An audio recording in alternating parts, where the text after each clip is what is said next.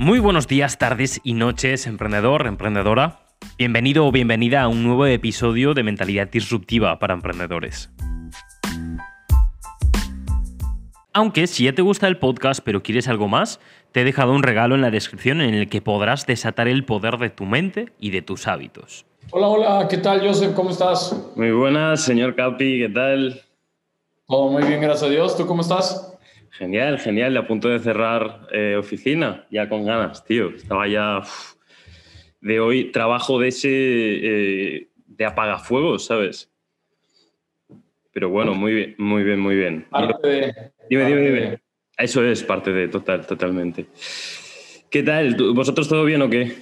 Gracias a Dios, todo bien. También aquí en la oficina. Genial. Este, me, me, agendaron ahorita unas cosas, por eso fue el único bloque que tenía libre. De hecho, me pidieron de comer y aquí voy a comer en la oficina, entonces, pues también parte de... Eso es, eso es, eso es. Pues un placer, de verdad, un placer, porque, mm, bueno, estamos en el 20 episodio del podcast de Mentalidad Disruptiva para Emprendedores y, bueno, tenemos a, un titán del emprendimiento con 26 años, el señor eh, Luis Carlos Salamo, cuéntanos cómo llega eh, eh, al punto ¿no? de, realmente eh, controlar todo, o sea, ya no controlar, sino tener la mentalidad para poder controlar todo eso. Todo lo que controlas hoy en día. Yo, te voy a cambiar la palabra. yo no controlo nada. Lo que creo que hago es que dirijo el barco. De hecho, de ahí viene el, tema del capi, Saman. De hecho, de ahí viene, es, es por más bien dirigir. Y el que dirige tiene que tener la capacidad mental y de liderazgo para poder hacerlo. Eh, esa es una de las cosas más importantes. De hecho, ahorita en estos últimos días me he estado rebotando mucho esa idea porque he estado batallando mucho en que la gente se ponga de acuerdo. Y yo siempre, y todos me voltean a ver así como, Luis, pues tú danos tu opinión y vamos a hacer lo que tú crees. Y yo les digo, no, es que así no debe de ser. Alguien de ustedes tiene que tener la capacidad de liderar para convencer con base a argumentos a los demás y que de esta forma verdaderamente logremos que todos se vayan hacia el mismo camino. Entonces, más que cómo controlo, yo creo que dirijo y cómo ha sido, pues definitivamente ha sido un reto. Yo he tenido que capacitarme mucho, la verdad es que el crecimiento que ha tenido la empresa, quiero pensar que ha sido igual de exponencial que la que he tenido yo. Eh, evidentemente no es lo mismo trabajar con una persona como arranqué a trabajar ahorita con 220, que es como estamos trabajando hoy en día. No es lo mismo el tener una empresa que factura este, 100 mil dólares a tener una empresa que factura 3, 4 millones de dólares. Este, obviamente no es lo mismo eh, la cantidad de clientes que puedes tener y la exigencia que puede haber en el customer journey, en el servicio al cliente, en el soporte, en las plataformas que lo que puedes tener ahorita. Entonces, definitivamente ha sido un cambio duro, ha sido retador, ha sido emocionante y ha sido definitivamente algo que me ha cambiado mucho en cuanto a actitud y en cuanto a mentalidad. Totalmente. Siempre digo que, la mayor habilidad de un CEO eh, no es, como siempre se dice, ¿no? no la parte de operar, no ser el mayor técnico que haya en, en la organización, sino tener la habilidad de encontrar el talento fuera y, que, y tener tú el talento de que esas personas trabajen para ti, ¿no? Totalmente. De hecho, ahorita, aquí en, en, la oficina en la que estamos, estamos haciendo un bootcamp o no, lo que nosotros le llamamos bootcamp en Estados Unidos es más conocido como internship, que es cuando reclutan mucha gente joven para buscar ver qué cualidades tienes, tanto eh, hard skills como soft skills, y ver en qué lugar de la empresa te pudieran ayudar. Ahorita exactamente esta semana estamos haciendo esto, dura dos semanas, empezó el día lunes y, tenemos 40 chavos aquí eh, de todas partes de México, inclusive tuvimos una persona de España que vino hasta acá para, para estar en el bootcamp y la verdad es que es muy emocionante. Es muy emocionante el hecho de convencer a la gente de que aquí pueden crear un impacto, de que aquí pueden tener liderazgo, de que aquí pueden tener crecimiento, de que aquí pueden tener felicidad, ¿no? Que a fin de cuentas creo que es una de las partes más importantes. Totalmente. Em, justo por, por, todo esto, cuando hace poquito cogimos un comercial, nosotros somos una empresa de, bueno, comercial eh, de, filtros y lubricantes, pero la cuestión es que cogimos a un comercial en el que mi padre es el, es el gerente, yo llevo una delegación y, mi padre me pedía el, currículum de ese comercial, ¿no? Y yo no le di el currículum, ni siquiera se lo pedí, ¿no? Simplemente eh, esa persona había trabajado, tiene 50 y algo años, eh, había em, trabajado toda su vida en una cadena de montaje o en varias cadenas de montaje y, solamente al hablar con él eh, hay algo que yo no le puedo enseñar, que es la actitud que tiene. O sea, la actitud que tiene de hablar con las personas, de, esas habilidades que decías antes, las habilidades blandas y duras, ¿no? Eh, yo no, le hago, no, le hago eh, soft skills y hard skills, que aquí nosotros no, no pillamos tanto, pero esas habilidades blandas y duras, eh, realmente él no tenía ni idea de filtros, no tenía ni idea de ordenador, ni, ni siquiera, ¿no? Porque siempre había trabajado en una, en una, pues eso, una cadena de montaje. Pero cuando le, le oí hablar y vi la, la conexión que él generaba enseguida, dije, eso no te lo puedo enseñar, todo lo otro sí, ¿no? Y, creo que, esa mentalidad dinosaurio que, llevan muchos empresarios es algo que deben tener en cuenta, porque es donde, de esta forma es donde al final encuentras talento. No sé, ¿qué opinas? Mira, fíjate, hay algo que, que es como una frase que he dicho mucho acá en la empresa. Yo creo que existen dos cosas en la vida que no te pueden enseñar más que en tu casa. La primera es a sonreír. Si en tu casa no te enseñaron a sonreír, a ser amable, a transmitir buena vibra, a ser positivo, es muy difícil que en la vida, en la calle, en la oficina, alguien te lo enseñe. Es muy complicado. Eh, y por otro lado es el tema de los valores. Es, es, el tema de los valores y dentro de los valores pondría la capacidad de liderazgo y de trabajo en equipo. Si tú tienes esas dos, para mí eres una persona totalmente ideal para volverte una persona importante en mi organización. ¿Por qué? Porque para mí es mucho más importante que vengas y sonrías y provoques felicidad en mi oficina y que adicionalmente tengas la capacidad de tener valores, responsabilidad, respeto, eh, humildad, eh, trabajo en equipo, liderazgo. Si tú tienes esas cualidades, prácticamente hoy en día cualquier persona en el mundo puede aprender lo que sea. Entonces, hoy en día el pensar que estos famosos habilidades duras son importantes, el hecho de pedir un currículum, el, el hecho de ver su experiencia, realmente a mí ya no me dice nada. Yo me guío totalmente por las habilidades blandas, me importa mucho más el hecho de que las personas sepan aprender, quieran aprender, puedan aprender y con eso prácticamente yo prefiero capacitarlas, irlos preparando, a traerme una persona que me va a costar muy caro, que va a ser difícil encajar en mi cultura organizacional, que posiblemente no es una persona positiva, no es una persona que sabe trabajar en equipo. Creo que eso no se puede enseñar. Entonces yo prefiero irme siempre por el primer camino de las habilidades blandas que por el de las habilidades duras.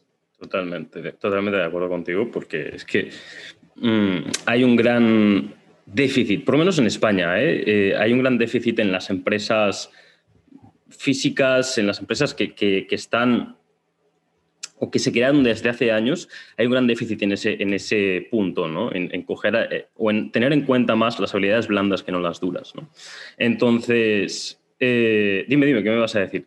La, yo creo que el mundo está dando una vuelta muy drástica y nos va a tocar a ti y a mí vivirlo esto. Total. Yo creo que, eh, y justo lo platicaba con mi papá, porque mi papá también es de la vieja escuela y me decía, oye Luis, pues es que eh, si puedes ahorita tú pagarte una maestría en donde sea, si puedes hacer diplomados, doctorados, como que mi papá a veces no entiende por qué prefiero pagar 10 mil dólares por conocer a Gary Vee y sentarme una hora con él que meterme con esos 10 mil dólares a hacer una maestría en una universidad privada en México. Como que él todavía no lo entiende, ¿no? Y, y creo que ahí es donde se conecta con esta parte. Creo que hoy en día nos estamos empezando a dar cuenta que un currículum no tiene tanto peso como pensábamos no empezamos a darnos cuenta que no porque seas maestría en algo, doctorado en algo, realmente eres una persona que puede ayudarme a crecer mi empresa, que eres una persona que puede liderar mi empresa, que eres una persona que tiene las capacidades de innovar y llevar mi empresa a lo que el mercado todos los días que está cambiando necesita. Entonces, creo que esto nos va a transicionar a una educación más informal a una educación en la cual valoremos más quizás estas conversaciones que tomar una clase de álgebra o tomar una clase de investigación de mercados o tomar una clase que quizás no nos está llevando a, lo que prácticamente es ejecutable. Entonces, ese, ese cambio yo creo que está próximo, yo creo que está muy cercano, en el cual las empresas ya realmente no les va a importar si tienes estudios, si no tienes estudios, si tienes experiencia, qué experiencia. Y creo que ese, ese punto va a ser muy importante para qué tipo de empresas logran evolucionar y qué empresas no. Total. Aquí yo también veo algo interesante y es que por ejemplo, en la empresa en la que yo me encuentro, que es empresa familiar, mm, llevamos 30 años y los clientes, nuestros clientes, tampoco no están adaptados a ese mundo. Entonces, como que, como ellos no se adaptan, a nosotros no nos hace falta, yo propongo que se, que se, que se adapte, ¿no? Pero mm, como la empresa en sí está creada en un sistema en el que mm, ya es dinosaurio, sus propios clientes también son dinosaurios y ahí sí funciona. Y es como, algún día va a tener que cambiar, pero luego veo a los hijos que, llevan las empresas de nuestros clientes eh, y es como, siguen el mismo camino, es decir, no, no, no, hacen, no hay ese cambio de chip y creo que son como, como sectores o habrá sectores que les cueste mucho, mucho más eh, hacer ese cambio, ese cambio y, y, lo que se van a perder también, ¿no? Los, los, sectores definitivamente tienen una correlación directa con si están eh, cambiando, si están innovando sus procesos, sus mentalidades o no. Y adicionalmente tocaste un tema que a mí me encanta, me súper apasiona, que es el tema de, de, los hijos, del talento, de la herencia.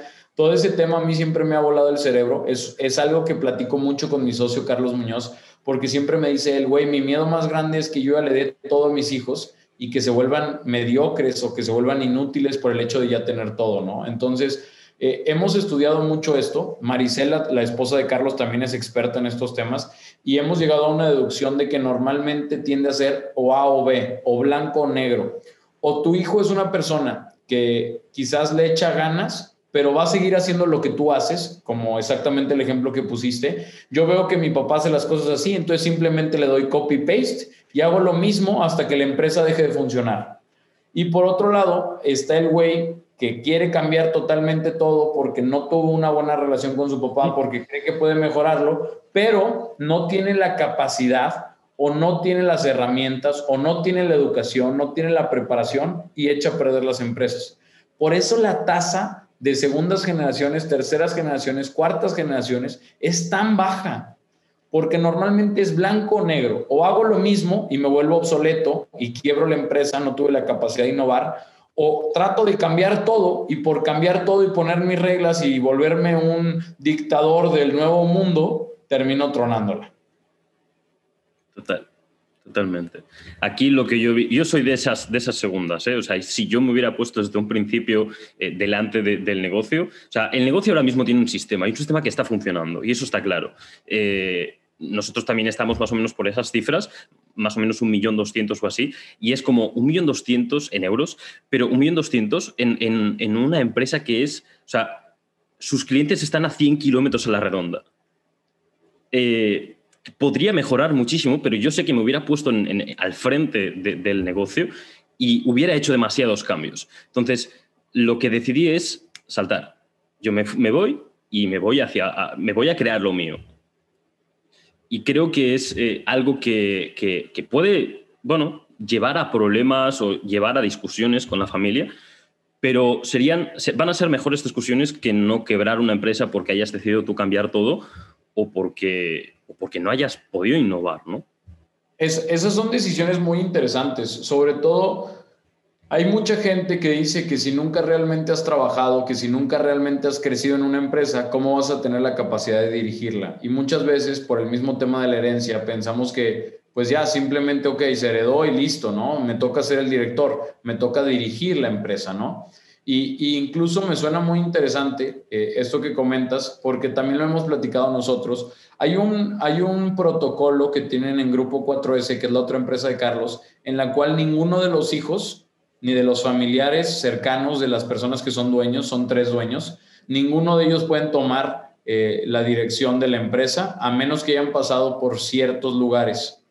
Este, y el consejo, que es la persona que está arriba o la entidad que está arriba de, de los dueños, pues es la persona que puede destinar la oportunidad de que uno de ellos llegara a ser director Entonces, ese tipo de filtros creo que le ayuda muchísimo a las empresas familiares, primero a educar a los hijos que las cosas no son regaladas y mucho menos que por nacer ahí vas a poner a tener la capacidad de decir soy el dueño y soy el, el director y también para que empiecen a agarrar esas capacidades tanto duras como blandas que necesitan ir tomando sobre el camino. Totalmente, totalmente de acuerdo. Bueno, vamos con, con el tema que veníamos a hablar, que es la mentalidad, mentalidad para poder emprender. Entonces, antes de nada, antes de poder eh, eh, empezar con, con, alguna, alguna... Bueno, ¿cuánto tiempo tienes? Me dijiste que media hora, ¿no? Sí, tengo aproximadamente 30 minutos, 30, 35 minutos. Es decir, ahora mismo unos 10 ya. Tengo, siendo muy exacto, 17 minutos. Ahora mismo, genial. Eh, vale, vamos a empezar con eso. ¿Qué es para ti la mentalidad? La mentalidad es parte de nuestro consciente y nuestro subconsciente en el cual nosotros predestinamos cuál pudiera llegar a ser el resultado de algo. Eh, lo voy a bajar un poco a algo más sencillo. Es ese, ese pensamiento que tenemos nosotros que cuando vamos a intentar algo, ya sea viejo o nuevo, decimos, ah, me va a ir bien, ah, me va a ir mal, ah, voy a hacer esto así, ah, voy a hacer esto así es prácticamente una vocecita en nuestro cerebro que predestina lo que va a pasar. Porque no es lo mismo levantarte y decir, güey, voy a correr 10 kilómetros y va a ser los mejores 10 kilómetros de mi vida, a despertarte y decir, no puede ser posible, qué hueva, tengo que correr 10 kilómetros. Desde ahí ya estás predeterminando cuál va a ser el resultado. Entonces la mentalidad es un ingrediente en el caldero del resultado de la vida. parecía que tuvieras estudiado la definición, ¿eh? me flipa. Me flipa mucho porque también coincido en eso, aunque yo matizaría, pero bueno, luego, luego voy a eso. Entonces, en tu opinión, dentro de, la mentalidad o dentro del mundo del emprendimiento, ¿qué aspectos clave debería tener un emprendedor en su mentalidad para poder llegar a tener éxito? Pues el primero y el más importante para mí es eh, la resiliencia, perderle el miedo al fracaso. Creo que la palabra fracaso ha sido muy castigada. Está muy curioso porque o eres ganador o eres fracaso o eres un perdedor. O sea, así funciona la vida. O eres ganador o eres perdedor. No hay puntos medios. Y creo que está mal porque todos los que han llegado a ser ganadores en algún momento fueron perdedores. Y si mientras más estés dispuesto a perder, mientras más estés dispuesto a equivocarte, a fracasar, pues es cuando realmente más aprendes y te das cuenta que hiciste mal, por qué no te preparaste, por qué los resultados no dieron, qué te hace falta para verdaderamente poder salir victorioso. Entonces, yo creo que el más importante para todos los que busquen emprender respecto a mentalidad es perderle el miedo al fracaso.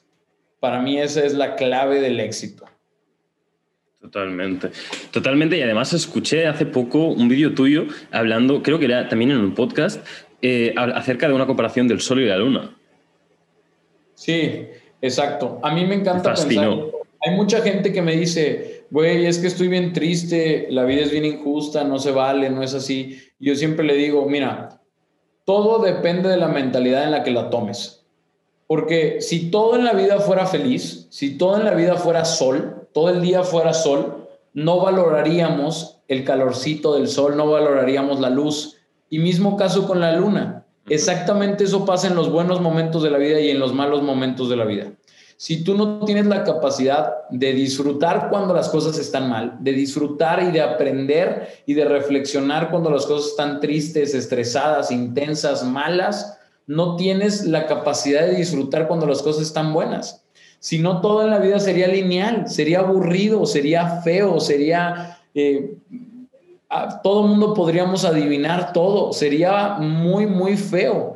Entonces, estos son los ingredientes de la vida que no nos damos cuenta que verdaderamente hacen que nuestras vidas sean extraordinarias.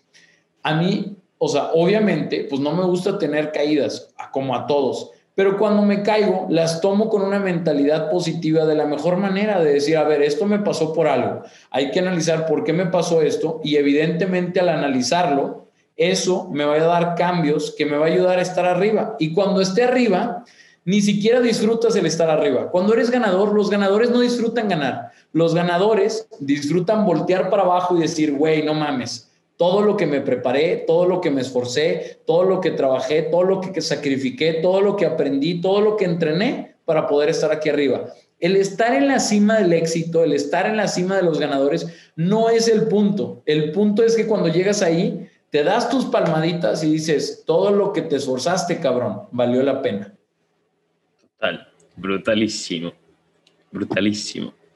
Hay una frase que me repito constante, constante, constantemente y que, y que animo a que todo el mundo se le repita y es, todo es perfecto tal y como es. Es decir, si ocurre algo, es porque así tenía que ocurrir. Es porque con eso tenías que fallar y por, de eso tenías que aprender. Entonces, cuando cambias el chip y empiezas a ver la vida desde una perspectiva de que no todo, no, no vives en un, un, un, universo hostil, es decir, no, no está todo contra ti, sino todo pasa por, por algo, ¿no? Todo pasa porque, porque tiene que pasar y porque llega un punto en el que, en el que eso que ha ocurrido tienes, bueno, vas a poder aprovecharlo, ¿no? Es decir, va a, sentir, va a tener un sentido eso que ha ocurrido. Entonces esa frase yo creo que es vital tenerla en cuenta. La frase, yo la había escuchado muy parecida. Yo la había escuchado. La imperfección de mi vida es lo que la ha vuelto perfecta. Toma ya. Entonces, muy pegadas, muy de la mano, creo que son extraordinarias. Para repetirte siempre que tengas ese momento de, porque al final pues es eso, toda la vida es no, no, o sea, no existe la vida lineal, sino al final es una montaña rusa, ¿no? Una montaña rusa que va subiendo siempre, pero no, siempre estás en la mierda ni siempre estás en, en el top. Pero cuando estás en la mierda, sabes que, que, que eso tenía que suceder y que, y que después de esto tiras para arriba y luego volverás abajo y ya está. Si no hueles la mierda, no vas a disfrutar cuando te salgas de ella. Así funciona la vida. totalmente, totalmente. Vale, volviendo un poco al terreno de la mentalidad. Entonces, eh, para mí, la mentalidad, es decir, en, en, mi opinión, lo que yo he aprendido, lo que yo valoro de la mentalidad en un emprendedor, y eh, cuando hablo de emprendedor, porque tú puedes emprender algo y no necesariamente tiene que ser en el mundo de los negocios, puede ser emprender algo, por ejemplo, para mí es un emprendedor aquel que trabaja de lo que le gusta, sin haber emprendido un negocio, ¿no? O aquel que emprende, yo qué sé, cualquier cosa que, que, realmente a él le guste, ¿no? Pero sobre todo que tenga ese concepto, que le guste. Entonces, mmm, hablando de emprendedor o refiriéndome a emprendedor en el mundo de los negocios, para mí esa mentalidad se compone de tres patas. Las creencias, los hábitos y el control de los pensamientos, control de la mente. Pensamientos, emociones.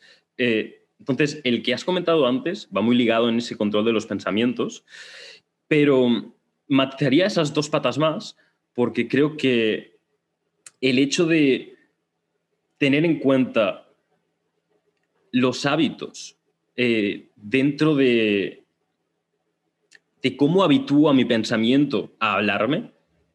Es decir, al final eso también es un hábito. Para mí esas, esas tres patas están relacionadas o interrelacionadas, pero, pero cada, uno, cada una con su, con su importancia, ¿no? Pero bueno, la cuestión, para ti, de esas tres patas, ¿cuál es la que a ti personalmente más te cuesta? ¿Creencias, hábitos o control de la mente? Mis hábitos. ¿Hábitos? Sí, fíjate que yo creo que estoy muy fuerte en las dos, en las dos eh, que quedan y en hábitos específicamente me cuesta mucho. Me cuesta mucho por muchas cosas. Creo que soy tan, eh, soy tan exigente conmigo mismo que que yo no me voy hasta que no lo termino y, pierdo muchos hábitos. Te voy a poner un ejemplo. Este, a, mí me gusta, o me gustaba, porque no puedo decir que me gusta actualmente, me gustaba hacer ejercicio en la mañana. Y ahorita, por más que estoy tratando de hacer ejercicio en la mañana, pues las juntas empiezan desde las 8, ¿no? Irme a hacer ejercicio a las 6 me deja todo tonto, me deja con sueño por más que quiero meter ese hábito ahí, no lo he podido. Otro ejemplo, y te lo dije ahorita que empezamos, tengo un muy mal hábito alimenticio. Por estar clavado en estas cosas, por estar activo, por estar pensando en otras cosas, se me olvida que no he comido, se me olvida que no he tomado agua, se me olvida muchas cosas que digo yo, es que no puede ser posible, comí una vez en todo el día, tomé dos vasos de agua en todo el día, o sea, no puedo andar así, sobre todo si estoy haciendo ejercicio también, si estoy haciendo tan intensivos mis días. Entonces, eh, creo que a veces batallo mucho con los hábitos. El hábito de la lectura, hay meses que lo tengo bien, bien pegado y, leo y leo y leo, y otros meses que no agarro ni un libro y se me olvida y, creo que soy muy cambiante. Creo que eh, me cuesta entrar dentro de esos hábitos y crear una rutina. Uf, se me abren muchos muchos frentes para comentar. Em, antes de nada, comparto contigo el tema, tema del sueño, bueno, el sueño, de, Yo supongo que tú sí tienes más riguroso eso, el tema del sueño, ¿cómo lo llevas? Pues normalmente siempre me exijo a tratar de dormir seis horas, este, como mínimo. Este, siempre si puedo alargarlo a ocho. Yo sé que hay mucha gente que dice que ocho es mucho, pero pues es que si no yo me siento cansado. Quizás es por mi mala alimentación, quizás repongo mi alimentación con sueño y tal vez eso es lo que me está fallando pero siempre trato de dormir lo más posible para, para andar lo más energético posible, porque como líder, como emprendedor, como persona que dirige una empresa, tienes que ser emocional, tienes que ser, o sea, tienes que tener la capacidad de meter un punch, un buen grito, o sea, llamar la atención. Y, y si no estás bien descansado, yo batallo mucho. Totalmente. Eh, comparto contigo, también ese punto de las seis horas. Yo también soy, son seis horas. Mm, suelo acostarme siempre a las doce y levantarme a las seis para hacer esa rutina o mi rutina de hábitos. Yo sí tengo ese punto que sí que luego me gustaría comentarte si tienes alguno, eh, de esos hábitos que hago por la mañana y que me ayudan a tener esa energía de la que hablabas antes, ¿no? Eh, durante el día. Pero voy a darte ahí un tip también por el tema de la comida que, yo empecé, a utilizar hace unos meses, pero mm, por el tema del sueño, hoy he dormido como 4 horas 50 o así, porque ayer terminé súper tarde de aquí y, se nota muchísimo, es decir, quiero recalcar que hay vídeos ¿no? que, que, hay por, por Instagram y tal, donde salen mm, o donde dicen que no tienes que dormir, que tienes que estar trabajando mucho y, y el, en mi opinión no es así. O sea, cuando no duermes o cuando duermes poco, yo ahora mismo me siento, no me siento igual de productivo que ayer, no me siento igual de enérgico que ayer, igual de claro. Mi mente no está tan clara.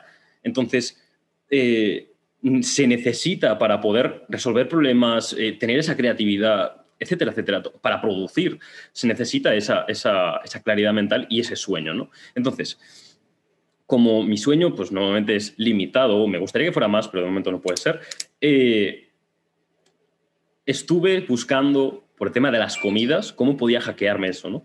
Y dije, encontré una historia que se llama OMAD, One Meal a Day, que es ayuno, pero de un una sola comida al día.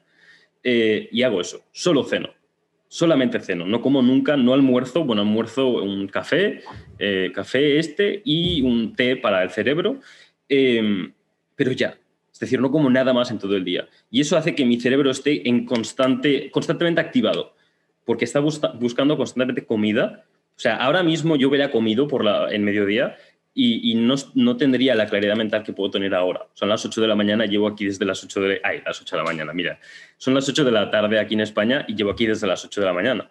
Entonces, Mm, y llevo, obviamente, todo el día dándole a gas abierto constantemente y no podría tener ese, ese punto. ¿no? Yo creo que eso, creo que me lo da ese, ese ayuno.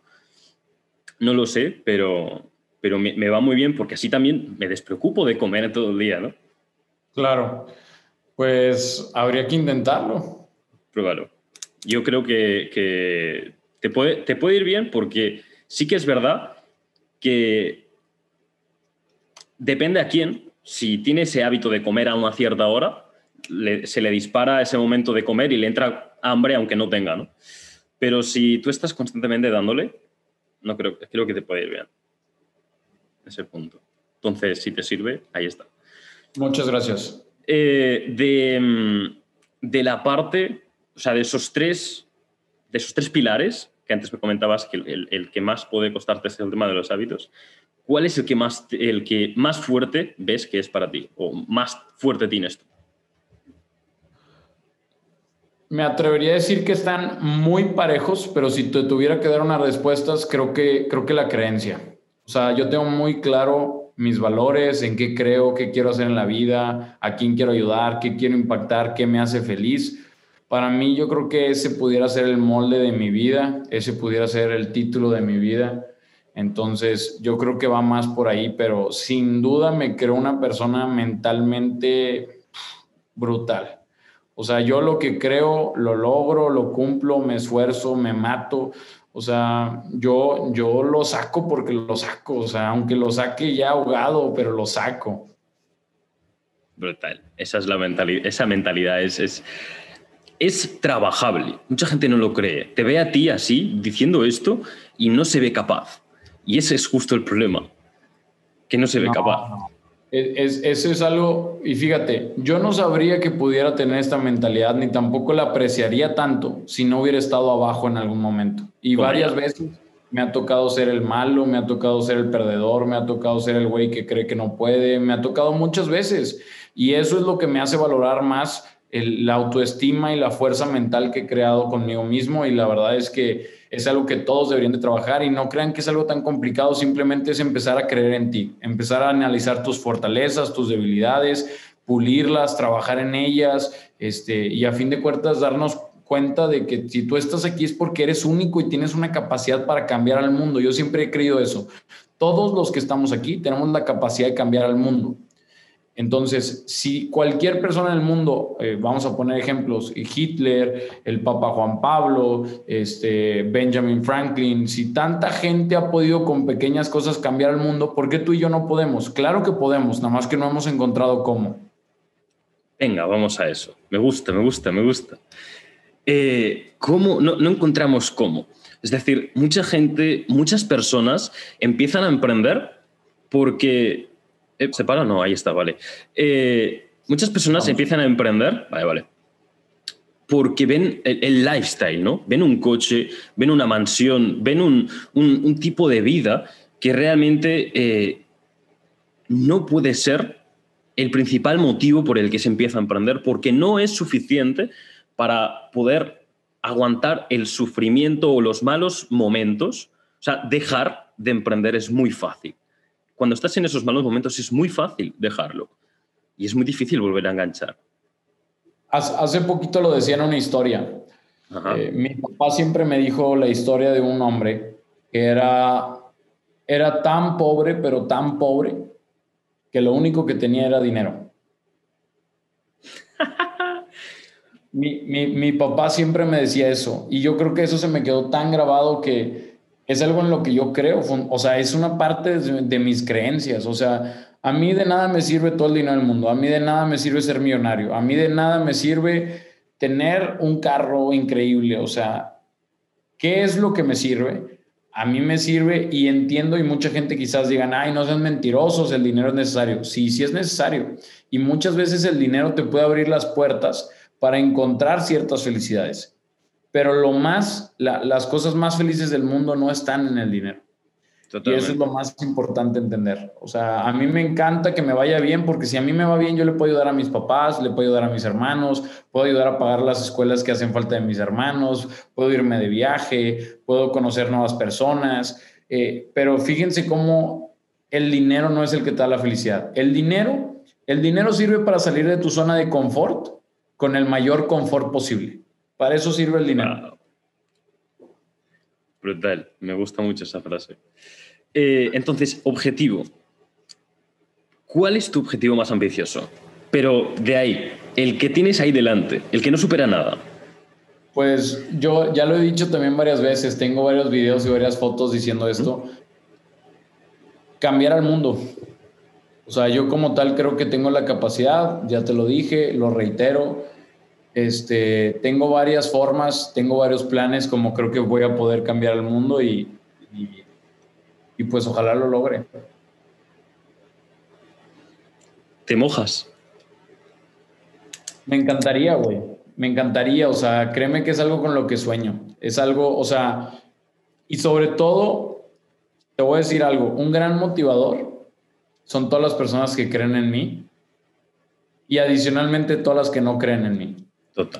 Todos los que creen que con redes sociales no podemos cambiar el mundo, todos los que creen que con un video de emprendimiento no le puedes ayudar a alguien, todos los que creen que quizás en 10 años me vuelvo político y cambio el mundo a través de México. Quizás, no sé, o sea, hay miles de formas de cambiar el mundo tengo muchos proyectos, tengo muchos proyectos sociales que quiero hacer. Ya estoy por lanzar mi marca de ropa. Mi marca de ropa va a ser un proyecto social. Todos los que compren la ropa que va a salir de mi marca van a tener la oportunidad de meterse en un marketplace y el, la, el, vas a poner tu emprendimiento, tu startup, tu, lo que quieras poner. Y si eres el más votado, yo te voy a dar una parte de lo que se ganó de las playeras para que puedas fondear tu sueño. Entonces, ya estoy empezando a cambiar el mundo, lo voy a hacer, estoy con, o sea, estoy certero de que lo voy a lograr. No sé a qué escala, pero lo vamos a hacer. O sea, si hablamos de escalas, ya has podido cambiar el mundo. Porque el mundo son personas y a personas ya has cambiado. Estoy seguro de eso. Para ir terminando, que no quiero hacerte llegar tarde, eh, voy a hacerte unas preguntas rápidas y lo primero que te venga en la cabeza, en la mente, sueltas. Ok. Venga, va. Lo que eh, sea, ¿estás seguro? lo, que sea, lo que sea, lo que sea. Va a ser mucho, más divertido. Eh, ¿Dónde va a estar el Capi en cinco años? En donde esté su familia y la felicidad. Mm, el tema de la felicidad. Me hubiera gustado comentar, pero ya comentaremos en otro momento que no quiero, no quiero alargar si no tienes tiempo. Eh, ¿Qué le dirías a Capi hace cinco años? Cágala, duro. Es lo mejor. o sea, cágala para confiar en ti. Muy bueno, total. ¿Qué es para ti el ego? Puedes eh, desarrollar, ¿eh? El ego es la parte. La parte show off de las personas en las cuales lo puedes usar de una manera muy positiva o de una manera muy negativa. El ser egoísta contigo mismo y ponerte como prioridad, el mundo lo ha planificado como que está equivocado, pero no está equivocado. El ser egoísta para ser feliz, para tener tú tus cosas, no es equivocado. Y tú no te puedes salvar a ti mismo, no puedes salvar a los demás. Primero trabaja en ti y luego trabaja en los demás. Increíble. Para matizar esta pregunta, me gusta mucho diferenciar el concepto del ego, que, ojo, para mí es una herramienta. El ego lo, puede, el ego lo puedes utilizar o te puede utilizar. Totalmente. Positivo o negativo. Eso, eso es, eso es. Pero yo eh, eh, encuentro la diferencia entre el ego y la autoestima. Para mí el ego es cuando tú quieres demostrar algo a los demás. La autoestima es cuando quieres demostrarte algo a ti mismo. Correcto. Entonces, eh, eh, es, muy bueno diferenciar eso porque la autoestima es ultra positiva y es ultra importante de, trabajar. No tanto el ego. El ego simplemente es herramienta, se, usa cuando se tiene que usar y punto. Entonces, para volver, ¿qué es para ti el dinero? Un método para salir de la zona de confort con el mayor confort posible. Qué bueno, tío, me encanta esa frase. Eh, ¿Qué es para ti el éxito? La felicidad me gustaría hablar de la felicidad, tío. ¿Y el fracaso? Aprendizaje. ¿Qué es para ti la felicidad? Cuando, cuando le sacas, cuando te sientes extraordinario, cuando analizas lo que es ser extraordinario y haces las cosas extraordinarias. ¿Qué es extraordinario? Es cuando le sacas el extra al ordinario. El hecho de que tú y yo ahorita en diferentes continentes estemos teniendo la posibilidad de hablar, de vernos, de escucharnos, es extraordinario. Y la gente lo ve ya tan común que lo vuelve ordinario. Para mí esto que estamos haciendo ahorita es extraordinario. Es algo inviable. O sea, estás en otro país, en otro continente, en otro horario. o sea, no nos conocíamos y aquí estamos tratando de ayudarnos. Eso es extraordinario. Sacarle el extra al ordinario. Qué bueno, me encanta. Brutal. Brutalísimo. Eh, cuando no estás feliz, ¿también buscas esa felicidad? Siempre busco ser feliz. Soy súper egoísta en ese aspecto. Siempre busco ser feliz. Y quiero que la gente lo vea y quiero que yo lo sepa. Aquí el otro día leí una frase muy interesante por el tema de la felicidad, que cuando está como muy prostituido el tema de buscar la felicidad.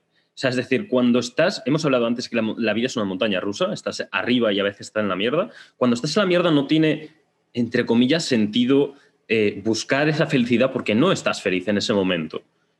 Cuando estás arriba, ya eres feliz y no valoras eso, que es lo que hablábamos antes, ¿no? Entonces, hacer un cambio de en vez de me pongo el objetivo en buscar la felicidad, a buscar uno, eh, ponerme el objetivo en mm, buscar un, o encontrar el sentido de mi vida, es decir, el sentido, el, para qué, el ikigai, el, el, qué sentido tiene, qué voy a hacer con mi vida. Es decir, cuando no hay nada más, o sea, cuando ya tienes todo el tiempo y dinero del mundo, como actores, como cantantes, que están depresivos, que no son felices, tienen todo lo que, lo que el mundo desea, pero no son felices. ¿Por qué no son felices? ¿Por qué, se suicidan? ¿Por qué tienen depresiones? Porque, no tienen un, porque su vida ha dejado de tener sentido. No tenían un sentido en su vida. Entonces, cuando cambias el punto de voy a buscar la felicidad, ¿qué me da felicidad? la libertad de tiempo y dinero. Cuando ves que la libertad de tiempo y dinero a otras personas no le ha dado la felicidad, no le ha dado felicidad, cuando era lo que realmente ellos querían en un principio y lo que les ha hecho entrar en esa depresión es que su vida haya dejado de tener sentido porque lo tienen todo. Es como, wow. Y ese sentido es al final ese objetivo tan ambicioso que, debemos tener todos, ese propósito de vida. Fíjate, la pregunta más poderosa para mí es ¿para qué? Porque tú mencionas dos variables. Tú dices tiempo y dinero. Pero ¿para qué quieres tiempo? ¿Para qué quieres dinero? Cuando llegas a profundizar verdaderamente el para qué de eso, encuentras la felicidad. Si tú quieres tiempo, ¿para qué quieres tiempo? Tiempo te sobra ahorita. ¿Para qué quieres tiempo? Dinero, ¿para qué quieres el dinero? ¿Quieres el dinero para viajar? ¿Quieres el dinero para comprar qué? ¿Quieres el dinero para experimentar qué? ¿Quieres el dinero para... ¿Para qué? ¿Para qué? ¿Para qué? ¿Para qué? ¿Para qué? Y así llegamos a lo que es el core de para qué hacemos las cosas, por qué hacemos las cosas, para qué estamos aquí. Eso es. Para terminar, y te dejo irte, eh, ¿tienes una pregunta para mí? Tengo una pregunta para ti. Eh, sí, sí, sí me gustaría hacerte una pregunta. Y no nada más es para ti, es para, es para todos. Si el día de hoy te dijeran que te quedan unos cuantos días de vida, unas cuantas semanas de vida, ¿qué harías diferente? Súper, súper, súper interesante de reflexionar. Yo cambiaría muchas cosas, lo tengo muy claro. Y sé que es un error. Soy consciente de que es un error. Pero ahora mismo, bueno, cambiaría muchas cosas. A ver, que yo te he respuesto muy rápido, pero realmente estoy en ese proceso. Las cosas no se pueden cambiar así. Lo, lo primero es preguntártelo y reflexionarlo, que creo que es lo que todos deberían de hacer primero. Ya después de eso hay que aceptarlo, hay que ponerle una lista y hay que empezar a preparar esos cambios porque desafortunadamente lo único que tenemos seguro en la vida es la muerte. Y desafortunadamente lo único que es seguro en la vida no tiene fecha. Brutal. Pues eh, para terminar, ha sido un placer. Eh, si tienes a alguien que, puedas recomendarme para poder entrevistar después, eh, me gustaría poder invitarte en otro momento porque creo que pueden salir conversaciones muy, muy interesantes acerca del ego, acerca de la muerte, me gustaría hablar, acerca de, la felicidad, acerca del éxito. ¿En qué, parte, ¿En qué parte de España estás, Joseph? En Cataluña. Ok, perfecto. Espero ir pronto. Cuando esté también te voy a avisar para vernos y también para poder grabar en vivo. Y tanto. Y te voy a mandar con un par de amigos que estoy seguro de que puedes entrevistar y que, y que son personas extraordinarias. Espectacular. Muchísimas, muchísimas gracias. Gracias por tu tiempo, gracias por tu conocimiento y un abrazo enorme. Gracias a ti, gracias a ti por la oportunidad, por la intención, que creo que es lo más importante y ojalá y alguien que escuche esto se lleve algo positivo y si no, pues vamos a seguirlo intentando. Eso es. Mentalidad fuerte. Un abrazo para todos y bendiciones. Un abrazo para ti. Chao, chao. Y es que la mente es como un paracaídas, es decir, si no la abres, te vas a estampar. Y la historia nos ha enseñado que quienes conquistan, quienes crean, quienes inventan y quienes transforman el rumbo de la vida han tenido, tienen y tendrán una gran característica en común. Y es que todos ellos son imparables. Una vez que han decidido su plan, su meta o su idea, no hay marcha atrás. Es decir, no hay nada que pueda detenerlos o cambiar esa idea en su mente. Y para que tengas una referencia, personajes desde la antigüedad como Alejandro Magno, pasando por Leonardo da Vinci o Henry Ford, hasta llegar a Steve Jobs, a Michael Jordan o a Elon Musk, entre otros, todos ellos han sido imparables. Pero hay algo que les impulsó a llegar a lo más alto, algo que les ayudó a enfrentar todos esos obstáculos y soportar todo ese rechazo y esas críticas. Y a pesar de que caían igual que todos nosotros, ninguno se quedaba en el suelo. Todos se volvían a levantar una y otra vez y todos retomaban una vez más su camino. Seguían tras su idea, tras su meta, tras su sueño. Y nada ni nadie podía detenerlos. Y quizá parecía como si hubieran nacido con un don, como si hubieran sido elegidos para esa tarea, y la realidad es que son iguales que cada uno de nosotros. Son iguales que tú y que yo. La diferencia es que descubrieron cómo potenciar al máximo esa mentalidad imparable. Y esta característica es la misma que posee uno de los animales más poderosos del mundo. Y este es el tiburón blanco. Y se caracteriza por estar en constante movimiento, ya que si deja de avanzar, se hunde y muere. La necesidad natural de mantenerse siempre en movimiento es la misma que comparten todas las personas que he mencionado antes, ya que de igual forma en la vida, si tú dejas de avanzar, si piensas demasiado tu siguiente paso, o si dejas de luchar y te vencen esos problemas, esos obstáculos que se presentan, inevitablemente vas a terminar hundiéndote. Así que en todo lo que hagas, en todo lo que te propongas, debes mantener siempre esa mentalidad imparable. Así que permítete descubrir esa potencia mental que siempre ha existido dentro de ti.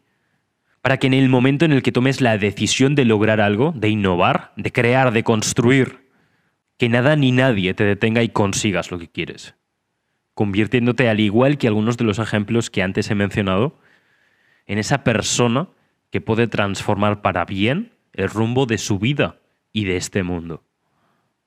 Y ahora que ya entiendes la importancia de potenciar una mentalidad emprendedora imparable, quiero que entiendas por qué debes tener a alguien que te ayude a construir y a potenciarla.